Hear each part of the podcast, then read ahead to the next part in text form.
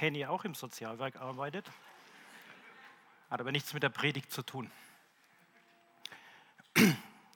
Ich kann mich noch gut erinnern, als kleiner Junge in meiner damaligen Gemeinde ist von Zeit zu Zeit so ein Landstreicher, hat man damals gesagt, in den Gottesdienst gekommen, hat sich in die letzte Reihe gesetzt, hat seine Schuhe ausgezogen und hat sich dort aufgewärmt. Der hat so gut gerochen, dass sich im Umkreis von drei Meter keiner hingesetzt hat. Aber es wurde geduldet. Ich kann mich auf der anderen Seite aber nicht daran erinnern, dass jemals einer auf ihn zugegangen ist, um ihn wirklich kennenzulernen, um Beziehung zu ihm zu bauen. Das Sinus-Institut beschäftigt sich seit Jahrzehnten mit sogenannten Milieustudien. Und vor ein paar Jahren hat die Bischofskonferenz der römisch-katholischen Kirche dieses Heidelberger Institut beauftragt, diese Beobachtungen von Schichten, Strömungen auch auf die katholische Kirche zu übertragen. Das Ergebnis war ziemlich nüchtern, weil von den zehn Milieus war nur bei den zwei Milieus der gut bürgerlichen konservativen Mittelschicht eine Zugehörigkeit zur Kirche und Glaube erkennbar. Und ja, das war eine Beobachtung der katholischen Kirche, aber ich glaube, man kann das übertragen auf unsere Chapel. Wir sind eine Mittelstandschapel. Wir erreichen einige Geschichten der Gesellschaft noch nicht. Weder die Superreichen noch die Bettelarmen fühlen sich bei uns wohl. Weder die absolute Bildungselite noch die Ungebildeten.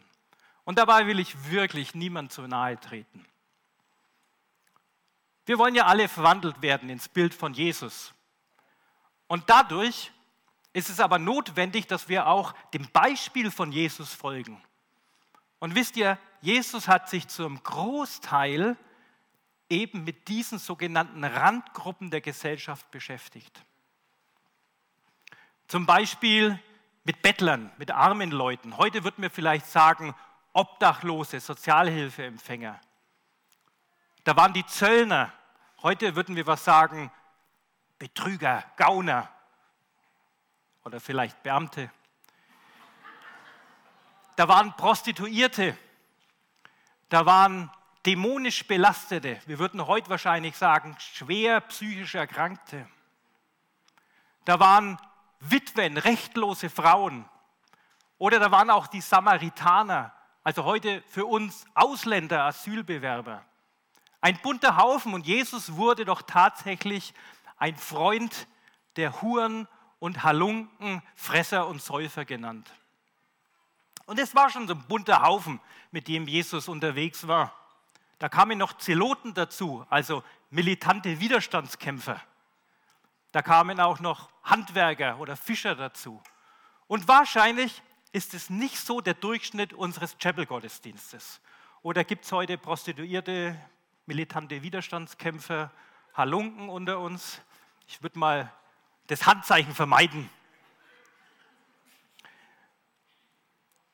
Ein bekanntes Beispiel steht in Lukas 19, 1 bis 10, Zachäus. Ich lese es jetzt nicht vor, die meisten kennen es auch. Die Geschichte ist die, Jesus bricht auf, Jericho zieht, zieht durch Jericho und kommt nach Jericho Stadt. Und dort sind die Straßen gesäumt von Menschenmassen, die Jesus erleben wollen. Und Jesus erkennt die Situation, sammelt alle am Marktplatz um sich und predigt das Reich Gottes. Genau das passiert in dem Moment nicht, sondern Jesus widmet sich einem einzigen Menschen, Zachäus. Und dadurch stößt er viele, viele anderen vor den Kopf. Wisst ihr, für uns sind Zahlen oft wichtig. Wir erleben es als segensreich, wenn möglichst viele Menschen in unsere Veranstaltungen kommen. Aber in dem Moment waren Zahlen und Menschenmassen für Jesus total unwichtig. Im Gegenteil, ein Mensch war für ihn wichtig, der verhasste Steuereintreiber Zachäus. Und damit hat er viele Menschen vor den Kopf gestoßen und auch wahrscheinlich den Zeitplan von Petrus total durcheinander gebracht. Petrus hatte sich das so gut ausgemalt. 9 Uhr Aufbruch nach Jericho, 11 Uhr Predigt in der Synagoge, 12 Uhr Mittagessen mit dem Rabbi. Hat alles nicht funktioniert. Zachäus hat den ganzen Zeitplan durcheinander geworfen, weil Jesus jetzt den ganzen Tag Zeit mit Zachäus verbringt. Und wisst ihr, ich stelle mir das so vor, in Jericho waren bestimmt sehr viele gottesfürchtige Menschen, die es wirklich verdient gehabt hätten, Zeit mit Jesus zu verbringen. Und die wirklich es verdient gehabt hätten, von Jesus zu hören. Und Jesus begründet am Ende dieses Abschnitts, warum er sich nur Zachäus gewidmet hat. Lukas 19, 10. Der Menschensohn ist gekommen, Verlorene zu suchen und zu retten. Wir sehen, Jesus fühlt sich für die Verlorenen zuständig. Und wenn im Neuen Testament von Verlorenen die Rede ist, dann ist die beste Übersetzung verloren gegangen. So wie Daniels Schlüssel letzte Woche. Er war nicht mehr an dem Platz, wo er eigentlich hingehört. Und genauso sind Menschen nicht mehr an dem Platz, wo sie hingehören, nämlich an die Seite ihres liebenden Vaters Gott im Himmel. Und für Gott ist das was ganz, ganz Schlimmes. So wie für Eltern, die ihr Kind verlieren, die suchen, die tun alles, dass das Kind wieder in die Familie zurückkehren kann. Und so hat Gott auch alles getan, dass der Weg wieder zurück zu ihm offen ist. Und er hat sogar Jesus auf die Erde gesandt, damit wir wieder den Weg zum Vater zurückfinden. Und ich glaube, Jesus hat uns ein Beispiel gegeben, dass auch wir Verlorene suchen sollen und ihnen den Weg zum Vater aufzeigen dürfen. Die Gemeinde ist ja der Leib Christi und deswegen, wenn wir der Leib Christi sind, dann haben wir auch den Zweck und das Beispiel und wir dürfen auch dem folgen, was Jesus uns vorgelebt hat, nämlich Verlorene zu suchen und zum Vater zurückzuweisen oder zurück auf den Vater hinzuweisen. Es, Gemeinde ist nicht nur ein Selbstzweck, damit wir uns gut fühlen und geistlich wachsen, sondern, und darum sind wir ja in dieser Predigtserie, warum Kirche?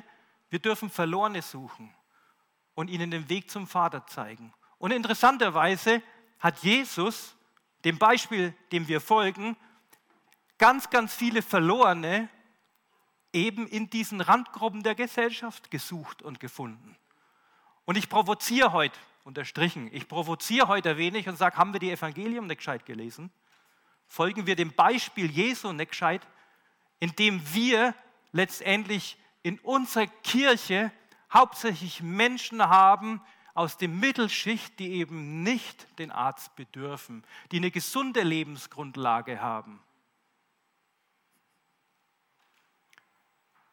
Noch ein bekanntes Beispiel, Matthäus 9, 10 bis 13. Jetzt lese ich es auch, damit es auch korrekt ist.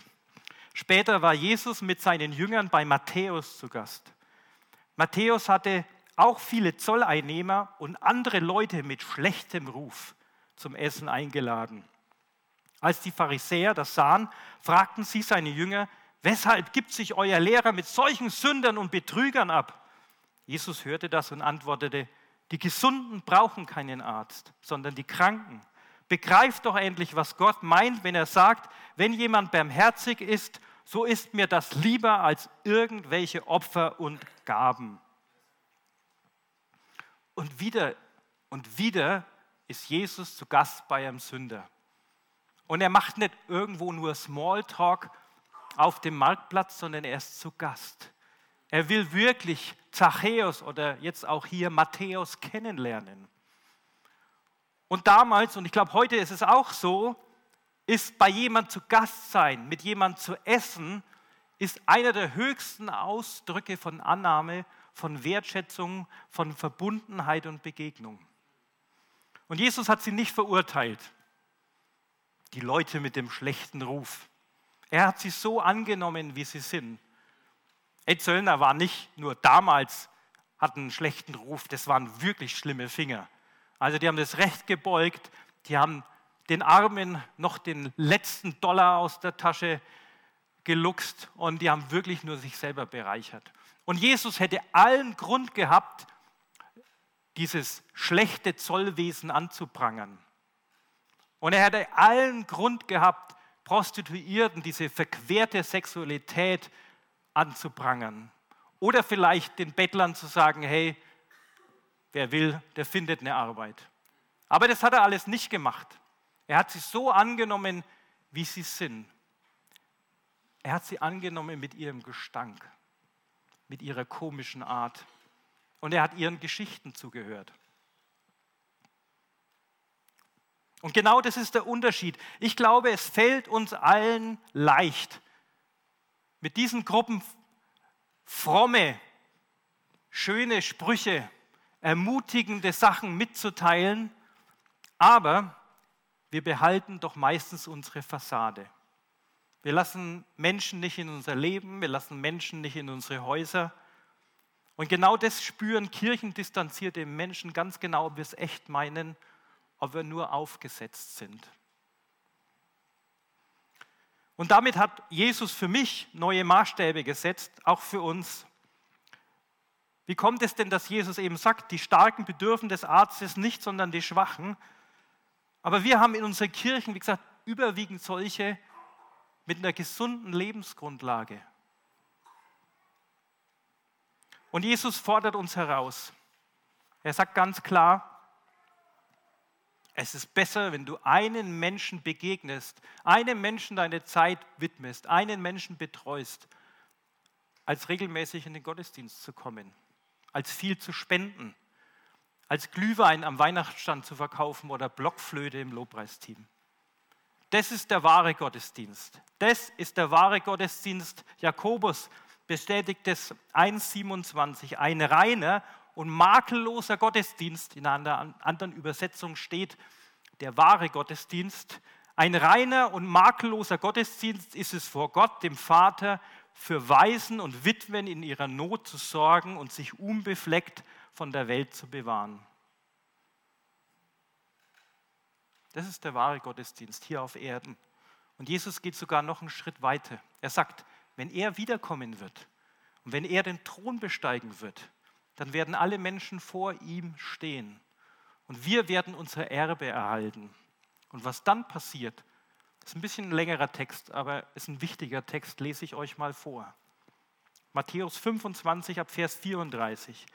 Dann wird der König zu denen auf seiner rechten Seite sagen, streng dich an, dass du auf der rechten Seite stehst, anstrengen, kommt her, euch hat mein Vater gesegnet, nehmt Gottes neue Welt in Besitz, die er euch von allem Anfang an zugedacht hat.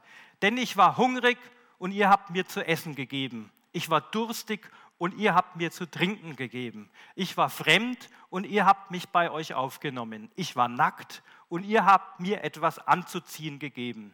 Ich war krank und ihr habt mich versorgt. Ich war im Gefängnis und ihr habt mich besucht.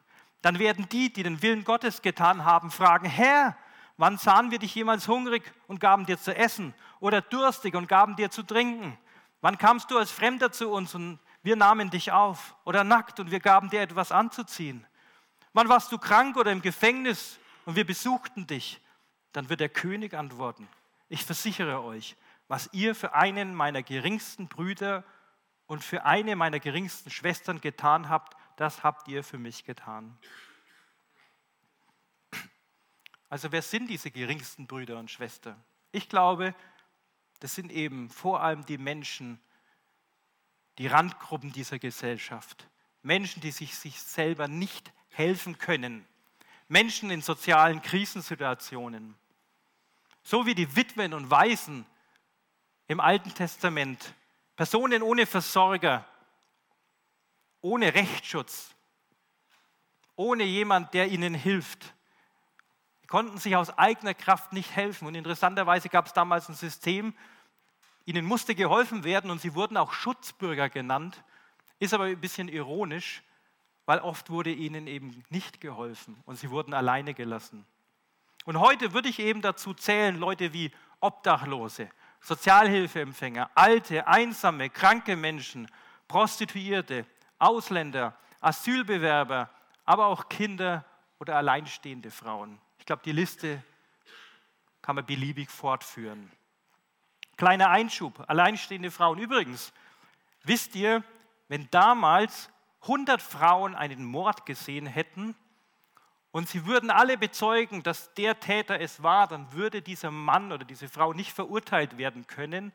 Es hat immer mindestens zwei männliche Zeugen gebraucht, um ein Urteil zu sprechen.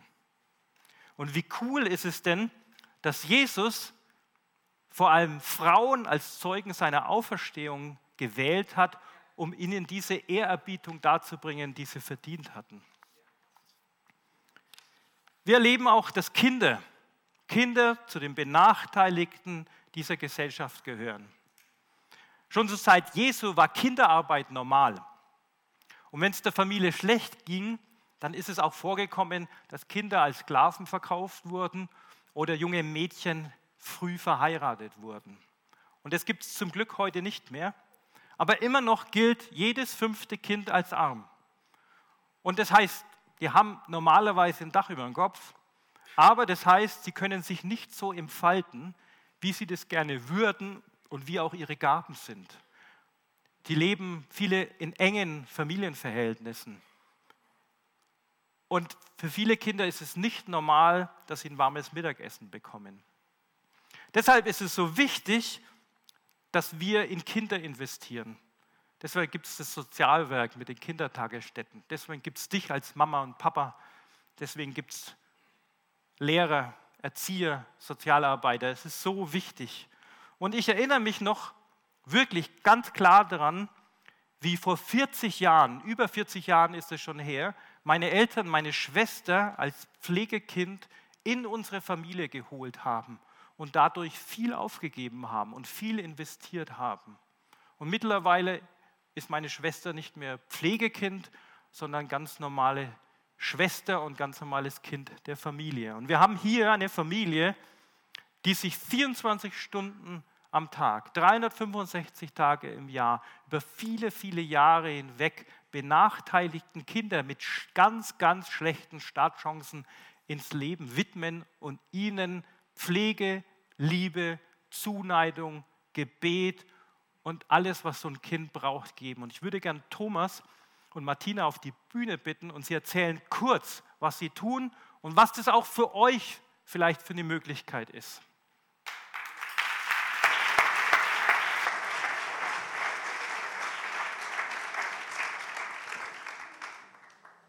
Ja, grüß Gott miteinander.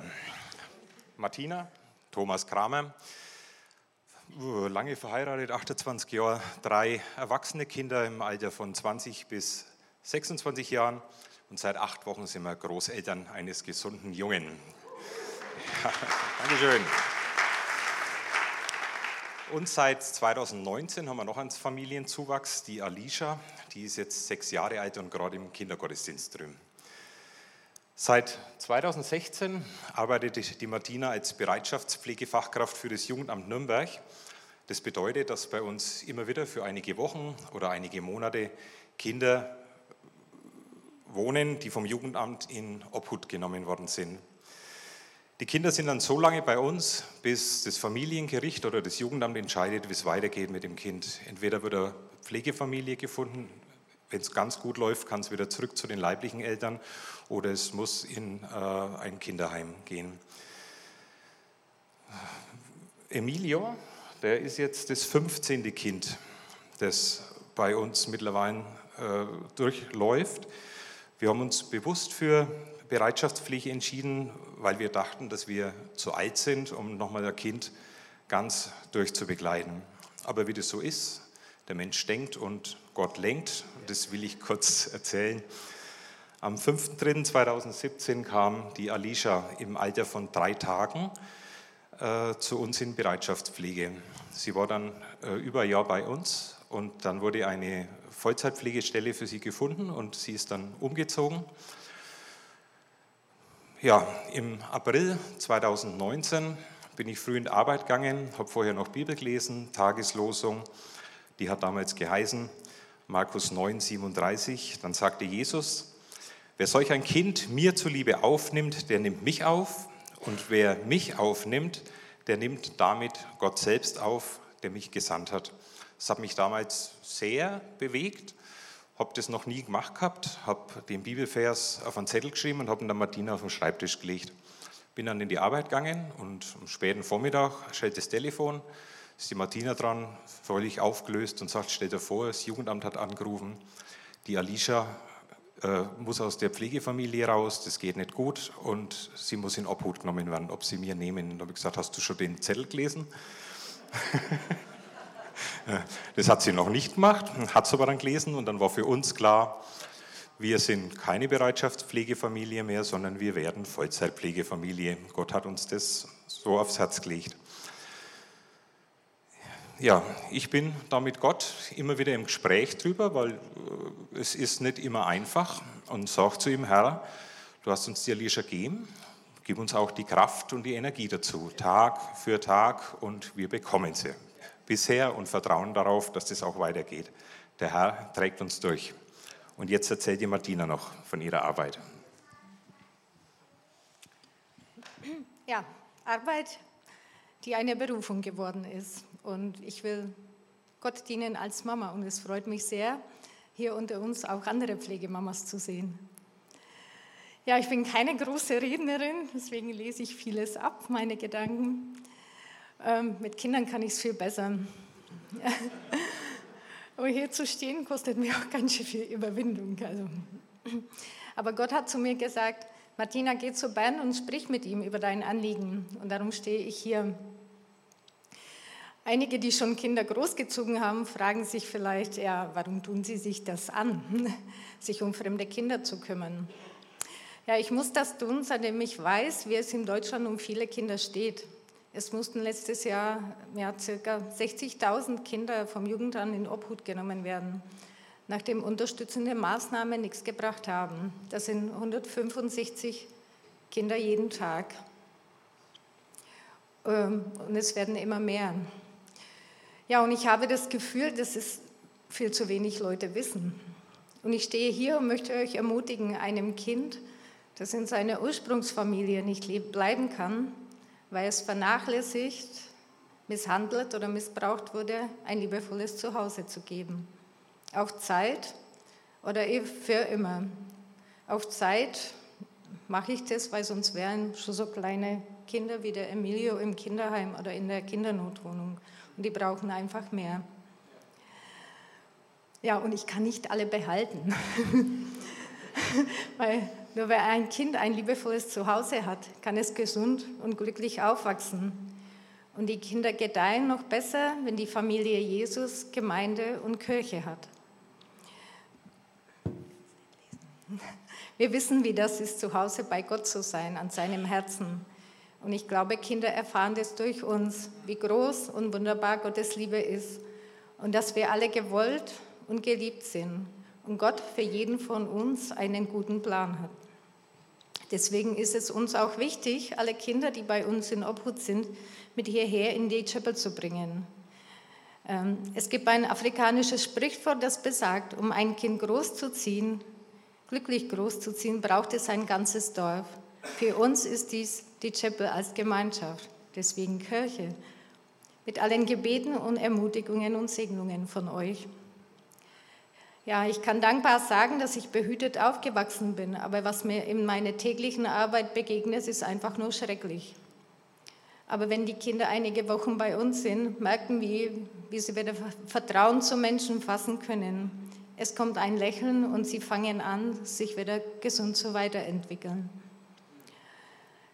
Ja, viele Menschen bewundern mich für mein Tun, aber ich sage euch, diese Kraft bekomme ich von Gott. Allein ist es nicht zu schaffen. Preis den Herrn.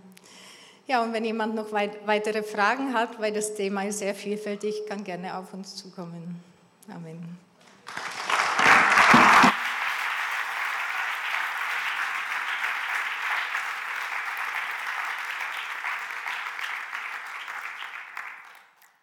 Was Martina jetzt nicht erzählt hat, ist, dass die Jugendämter Menschen suchen, verzweifelt, die immer noch so Kurzzeitpflege oder auch als Pflegefamilie aktiv sind. Also wahrscheinlich ist es nicht für alle hier was, aber ich glaube daran, dass das eine oder andere Kind vielleicht demnächst auch hier in der Chapel Heimat finden kann, so wie es Martina und Thomas gesagt haben. Kommt doch auf Ich glaube nicht, dass es keine Entscheidung von heute ist, aber ihr kriegt von mir oder von der Henny oder von irgendjemand gerne die Kontaktdaten von beiden und könnt euch gerne informieren. Ich glaube, wir sind wirklich auf einem guten Weg. Und das meine ich ganz ehrlich. Ich glaube, wir sind auf einem guten Weg, als Chapel auch benachteiligten Gruppen in der Gesellschaft ein Zuhause zu bieten. Und deshalb war es auch wichtig, dass mein Papa, der Fritz, vor vielen, vielen Jahren den Kontakt zu den Lebensmittelrettern in Fürth hergestellt hat. Und deswegen haben wir jetzt eine Lebensmittelausgabe. Und was da noch mehr entstanden ist, da wird es auch der Timo noch kurz davon erzählen.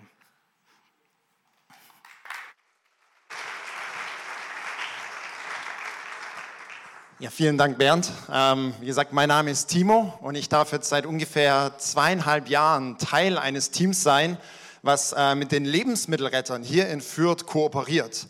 Die Lebensmittelretter sind eine ehrenamtliche Initiative von verschiedenen Menschen hier aus Fürth, die sich zum Ziel gesetzt haben, dass gut erhaltene und noch haltbare Lebensmittel in ganz verschiedenen Standorten hier in Fürth an Bedürftige, aber auch Interessierte verteilt werden. Also da kommen nicht nur Menschen, die es brauchen, sondern auch Leute, die einfach ein Anliegen haben zu sagen, hey, das ist noch gut, da nehme ich mir gerne was mit. Und seit ungefähr drei Jahren dürfen wir als Chapel Fürth einen dieser Standorte für die Lebensmittelretter sein. Genau hier draußen auf dem Parkplatz haben wir zweimal in der Woche Verteilungen ähm, an die Menschen, wo sie kommen und kostenlos Lebensmittel mitnehmen können. Und ihr müsst hier tatsächlich mal an einem Dienstag oder an einem Freitag vorbeikommen. Die Verteilung beginnt in der Regel so kurz nach 18 Uhr, aber die Menschen, die sitzen hier ab 15 Uhr draußen auf dem Gelände, um einfach zu warten, dass sie irgendwie versorgt werden und in Gemeinschaft kommen. Und aus diesem Grund haben wir gerade auch mit durch die Ukraine-Krise einen Begegnungscafé eingerichtet, ähm, was immer dienstags stattfindet, wo die Menschen, bevor die Verteilung der Lebensmittel losgeht, hinkommen können. Sie bekommen kostenlos Kaffee und Kuchen, aber eben auch die Möglichkeit, dass sie mit Menschen aus unserer Gemeinde ins Gespräch kommen können. Und da können wir, wie es der Bernd auch in der Predigt gesagt hat, ganz persönlich in Leben hineinspüren. Und es ist absolut krass zu sehen, auch wie das über die letzten Jahre sich entwickelt hat hat, was da entstanden ist und wie Leute auch immer mehr und mehr Vertrauen fassen, wirklich sich ihre Geschichten mitteilen und wir da auch ein Stück weit mitgehen können, hineinsprechen können, aber auch einfach für sie da sein können. Und so können wir ihnen ganz praktisch helfen mit der Ausgabe von Lebensmitteln, aber sie eben auch persönlich begleiten. Und was mich persönlich auch besonders freut und an dieser Arbeit Spaß macht, ist, dass wir sowohl den Leuten, die vorbeikommen und die Lebensmittel äh, mitnehmen, an Segen sein können, aber auch für die Ehrenamtlichen von den Lebensmittelrettern, die mit uns die Verteilung gemeinsam machen. Wir kriegen immer wieder von diesen Ehrenamtlichen mit, dass sie sagen, hey, wenn ich hier zu der Verteilung der Chapel komme, das macht einfach Freude. Hier herrscht so eine Atmosphäre von Spaß, von Friede. Es ist einfach cool, hier mit dabei zu sein. Gerade jetzt in der letzten Woche, da kam eine von unseren Kolleginnen quasi mit so einem Fahrrad, riesig bepackt mit so Bäckerkisten, sah aus wie in Indien, nur ein bisschen professioneller. Und sie meint, und wir begrüßen sie so und machen einen kleinen Witz über ihren Aufbau. Und sie meint so, ach, das ist doch einfach schön, hier zu sein. Und ich denke, oh, es braucht manchmal gar nicht viel, um Menschen irgendwie ein Gespür zu geben von, hey, wir, ihr seid uns wichtig und wir möchten hier was gemeinsam machen. Und falls du sagst, hey, das finde ich spannend, ich möchte Menschen persönlich begegnen oder ihnen ganz praktisch helfen, dann kannst du an einem Dienstag oder an einem Freitag gerne mal vorbeischnuppern oder jetzt auch nach dem Gottesdienst auf mich zukommen. Es macht riesen Freude, da draußen zu sein und Dinge zu verteilen und einfach die Möglichkeit zu haben, Menschen, ja, einen Unterschied zu machen und Menschen zu segnen. Das Motto von den Lebensmittelrettern ist gemeinsam Freude am Retten. Und ich glaube, dass wir als Chapel Fürth das ganz unterschiedlich auslegen und ausleben dürfen.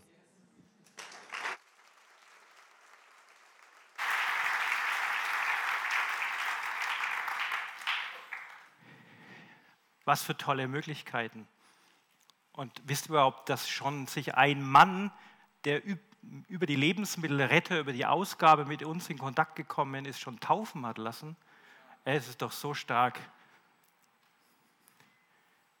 Ich will euch, ich weiß, ich mag es gern, heute herausfordern. Warum herausfordern? Weil es ganz gut ist, wenn man mal außen einen kleinen Pieks in die Seite bekommt. Und du darfst gern drüber nachdenken. Jesus hat sich oft nur einem einzigen Menschen gewidmet. Da wären Tausende da gewesen, aber ihm war es wichtig, sich einem einzigen Menschen zu widmen. Wie wäre es, wenn du über deine Familie hinaus, über die Gemeinde hinaus einen Menschen kennenlernst, dem du dich widmest und wo du im Leben den Unterschied machst? Ich weiß, dass wir viel beschäftigt sind, aber ich glaube, dass ein Mensch über deine Arbeit, über deine Familie, über die Chapel hinaus noch Platz in deinem Leben hat. Du kannst bei den Lebensmittelrettern jemanden kennenlernen. Du kannst im Begegnungscafé jemanden kennenlernen. Du kannst in einem Altenheim fragen, wer keinen Besuch bekommt. Das möchte ich demnächst machen. Du kannst auch bei uns in den Kindertagesstätten ein Kind betreuen. Wir haben viele Kinder, die wirklich Bedarf haben und die auch Einzelbetreuung brauchen. Da kann man gern immer mal wieder vorbeikommen und sich einem Kind widmen. Ich hatte auch eine Freundin, die auf der Kinderkrebsstation im Krankenhaus vorgelesen hat. Und wenn du vielleicht total mutig bist, kannst du auch im Gefängnis fragen, wer Besuch bekommen sollte. Vielleicht gibt es auch einen einsamen, kranken Nachbarn. Es gibt so viele Möglichkeiten. Und wir haben auch die Zusammenarbeit mit dem obdachlosen Wohnheim in der Oststraße in Fürth gestartet. Und wir werden in den nächsten Jahren einen Teil dieser Arbeit übernehmen. Und bis es soweit ist, träume ich davon, dass wir jetzt schon diese Menschen dort segnen. Wie kann das gehen? Ich träume von einer medizinischen Ambulanz. Es ist nämlich so, dass viele Menschen dort medizinische Nöte haben, aber aus den verschiedensten Gründen nicht zum Arzt gehen wollen oder können. Und wenn du Arzt bist, Internist, Hausarzt, Zahnarzt oder irgendwas, vielleicht hast du mit mir das Herz dort, einmal in zwei Monaten, einmal im Vierteljahr hinzugehen und eine medizinische Ambulanz durchzuführen. Du kannst in dem Leben von Menschen einen Unterschied machen. Ich träume davon, und wir haben da schon angefangen, von einem Handwerkerteam, das Menschen in der Einrichtung hilft, dies schaffen, von dem Übergangswohnheim in eine eigene Wohnung zu ziehen, ihnen helfen, die Wohnung zu renovieren. Wir haben das schon gemacht. Wir haben da, Andreas Meire und Team, hatten Boden verlegt und die Sozialpädagogen der Oststraße haben gesagt, ihr habt uns den Arsch gerettet, weil wir wirklich geholfen haben, wo es praktisch nötig war. Und die Frau ist so glücklich, dass sie jetzt eine ordentliche Wohnung hat, wo sie einziehen konnte. Oder treu mit mir, ich möchte gern, und es ist ganz frisch in meinem Herzen, ich würde gern mit den Menschen von der Oststraße, vielleicht mit den Lebensmittelrettern, hier Heiligabend in einem kleinen Rahmen, der, der keine Familie hat, der, der keinen, und wahrscheinlich gibt es ganz viele in der Oststraße davon, der, der keine Ansprache hat, mit denen würde ich gern Weihnachten feiern. Vielleicht hast du Lust, vielleicht lass uns da träumen, in diese Richtung zu gehen. Es gibt so viele Möglichkeiten mitzuhelfen und ich will dich heute, wie gesagt, herausfordern, zu überlegen, wo könntest du dich engagieren. Wisst ihr, wir begegnen schon oft auch mit ehrlicher Nächstenliebe, mit ehrlichem Bedauern Menschen, die wir vielleicht auf der Straße, in der Fußgängerzone, am Bahnhof sehen. Und vielleicht spenden wir auch mal was, Geld oder Kleidung. Aber wenn wir Jesu Worten und Beispiel folgen, dann muss es mehr sein. Und du kannst heute, heute kannst du dir Gedanken machen, wo du den kleinen Unterschied machst. Jesus sagt, was ihr getan habt, einem von diesen meiner geringsten Brüdern und Schwestern, das habt ihr mir getan. Wie gut ist es denn? Wir können anderen Menschen was Gutes tun und gleichzeitig tun wir das Jesus. Und ja, es kostet Überwindung. Ganz ehrlich, es kostet Überwindung. Weil gleich und gleich gesellt, gesellt sich gerne. Und ich verbringe lieber mit dem Daniel Zeit als mit jemand, ich übertreibe es jetzt, der ganz komisch ist, der vielleicht riecht und der ganz komische Ansichten hat. Aber ich glaube auch, ich glaube auch daran, dass Gott uns verbinden kann über den Heiligen Geist. Und ich werde jetzt enden nicht mit irgendeinem Gebetsaufruf oder mit irgendwas, aber, ich, aber mein innerliches Gebet ist, dass du darüber nachdenkst. Heute Nachmittag, heute Abend, die nächsten Tage, wo du dich investieren kannst und wo du dem Beispiel von Jesus, lies mal die Evangelien, nachfolgen kannst und einem dieser Randgruppen einem Menschen aus diesen Randgruppen segnen kannst, der nicht in deiner Familie ist, der nicht in der Gemeinde ist, der nicht in deiner Arbeit ist. Und du kannst den Unterschied machen. Und ich glaube, den Menschen, denen Thomas und Martina begegnen, diesen kleinen Babys, was die da an Samen und Segen von Gott hineinpflanzen, ich glaube, es wird im Himmel mal offenbar werden, was da an fruchtbaren Bäumen in dem Leben dieser Menschen aufgehen. Ich glaube das auch von unseren Kindertagesstätten. Wir haben oft Kinder auch nur drei Jahre. Martina und Thomas hat sie noch weniger. Aber ich glaube, wir können da Samen hineinpflanzen für Kinder, die sonst nie, nie im Leben Gott kennenlernen würden und können dort den Unterschied machen. Vielleicht willst du den Unterschied mitmachen. Vielleicht willst du den Unterschied machen bei jemandem, der jetzt Lebensmittel abholt und irgendwann den nächsten Mal mit dir essen geht. Amen.